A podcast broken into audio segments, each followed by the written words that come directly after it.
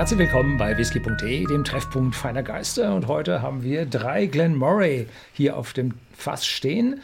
Und die werden wir jetzt probieren. Nein, nicht alle auf einmal, sondern in drei getrennten Videos. Wobei wir heute mit dem äh, Chardonnay anfangen, dann kommt der Cabernet und als letztes kommt der Sherry. Und die werden wir jetzt nicht eins nach dem anderen äh, in Sequenz hier bringen, sondern im Abstand von ein paar Videos, damit Sie nicht immer von Tag zu Tag Glen Moray hören müssen. und ja, heute beginnen wir mit dem Chardonnay.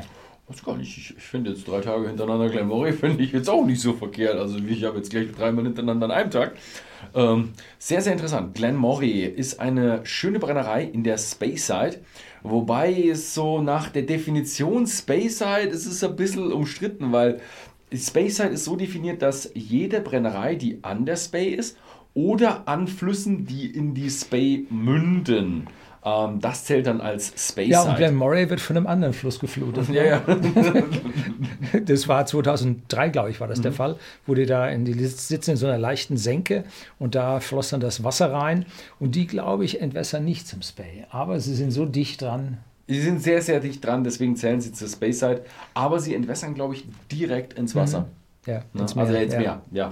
Und ja, geht es auch schön durchs Town durch. Und hier gibt es auch ein bisschen, man kann es kann hier so erkennen, hier ist das Wappen drauf. Äh, so, hier ist das Wappen schön drauf. Oh, nochmal richtig drehen auch noch.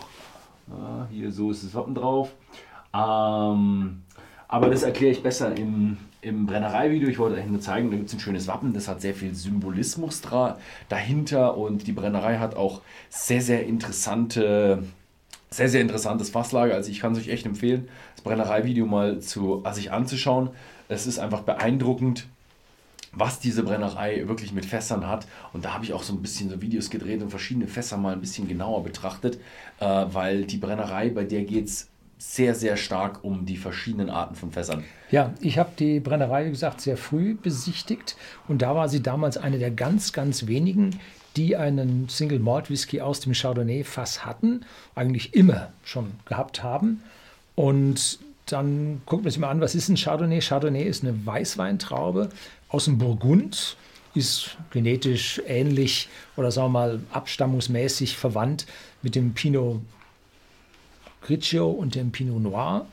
Und damit ist es eine sehr süftige Weinsorte, die stark ja, vertreten ist, die, die Leute mögen. Und werden auf, ich glaube, 200.000 Hektar angebaut weltweit und damit gehören sie in die Top 5 der Weine weltweit. Und damit gibt es auch genügend Fässer, die dort den Wein als Barrique reifen, eine Saison. Und dann kommen diese, meistens werden die Fässer dann bei den günstigeren Weinen zwei Saison verwendet, aber dann sind sie entsprechend frei und können dann günstig in die Whiskyindustrie kommen. Und Glenmoray ja, nimmt die an dieser Stelle schon seit langer, langer Zeit. Und äh, ich meine, Glenmoray ist ja auch verkauft worden, und zwar an den französischen Weinproduzenten. Ne? Genau. War das La Martiniquaise? Ich, ich glaube, es ist ja. La Martinique. Ja. ja. Aber ja, ich würde mal sagen, genug ist er gelabert. Ja. Ähm, den Wein wollen wir auch noch probieren.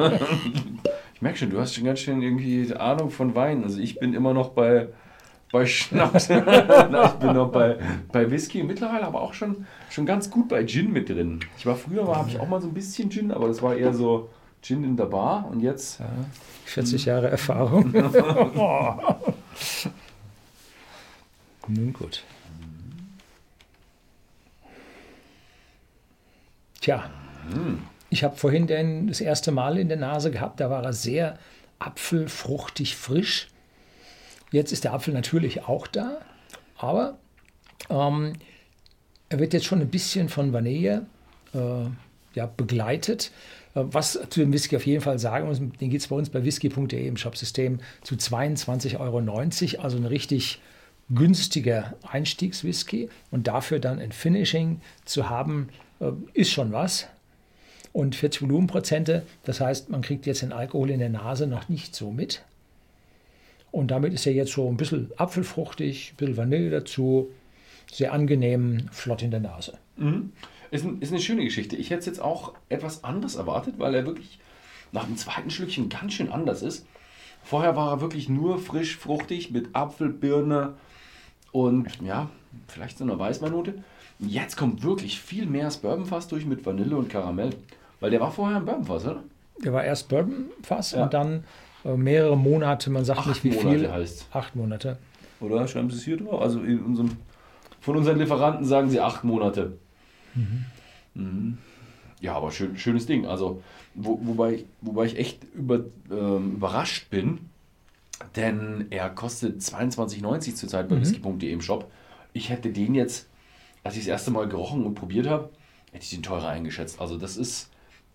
Es ist ein, ein schöner Whisky, also Ja, vor jetzt- allem Preiswunder, würde ich mal Und, sagen. und jetzt hat er äh, sehr schöne Vanillenote, leichte Zimtnote kommt oben drüber, gefällt mir gut. Und so eine leichte Zitrusfruchtnote von halt einem jungen äh, Single Malt Whisky mit dabei. Ja, schön gemacht. ja, Cheers. tschüss.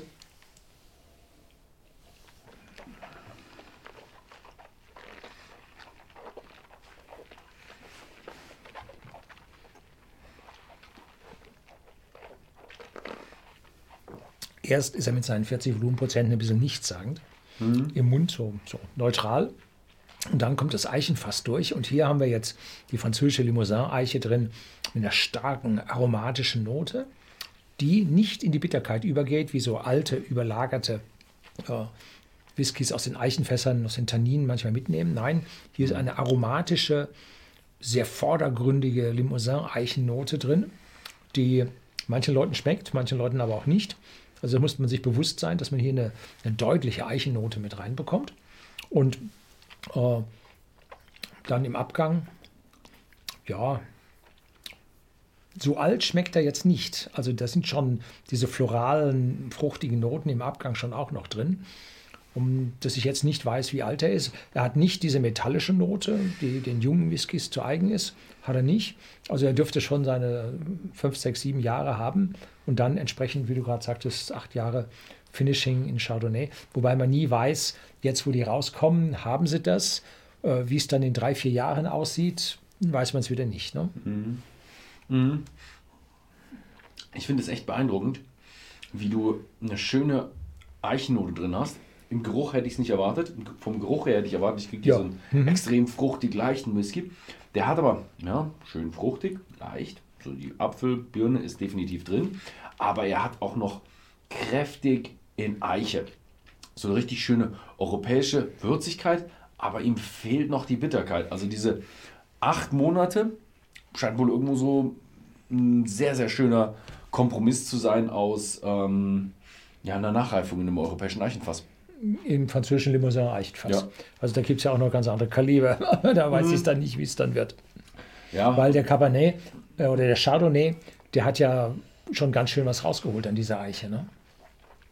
Der ist ja auch nicht ohne. Wenn der da eine ganze Saison drin liegt, vielleicht auch zwei Saison drin gelegen ist, da ist dann schon was raus. ja vielleicht, vielleicht liegt es daran, dass der einfach, dass da die Tannine dann schon rausgelöst sind. ja. Man weiß es nicht. Das ist immer so ein bisschen das. Geheimnis. Ja. Und das ist auch das Schöne am Whisky. Es gibt so viele verschiedene Möglichkeiten. Es gibt, deswegen gibt es auch so viel verschiedene Vielfalt beim Whisky. Und eine dieser Vielfalt ist Glenmorangie mit ihrem Chardonnay Cask Finish. Wenn es euch gefallen hat, schaut einfach mal bei whisky.de im Shop vorbei. Da gibt es die Flasche zu kaufen. Ansonsten vielen Dank fürs Zusehen und bis zum nächsten Mal.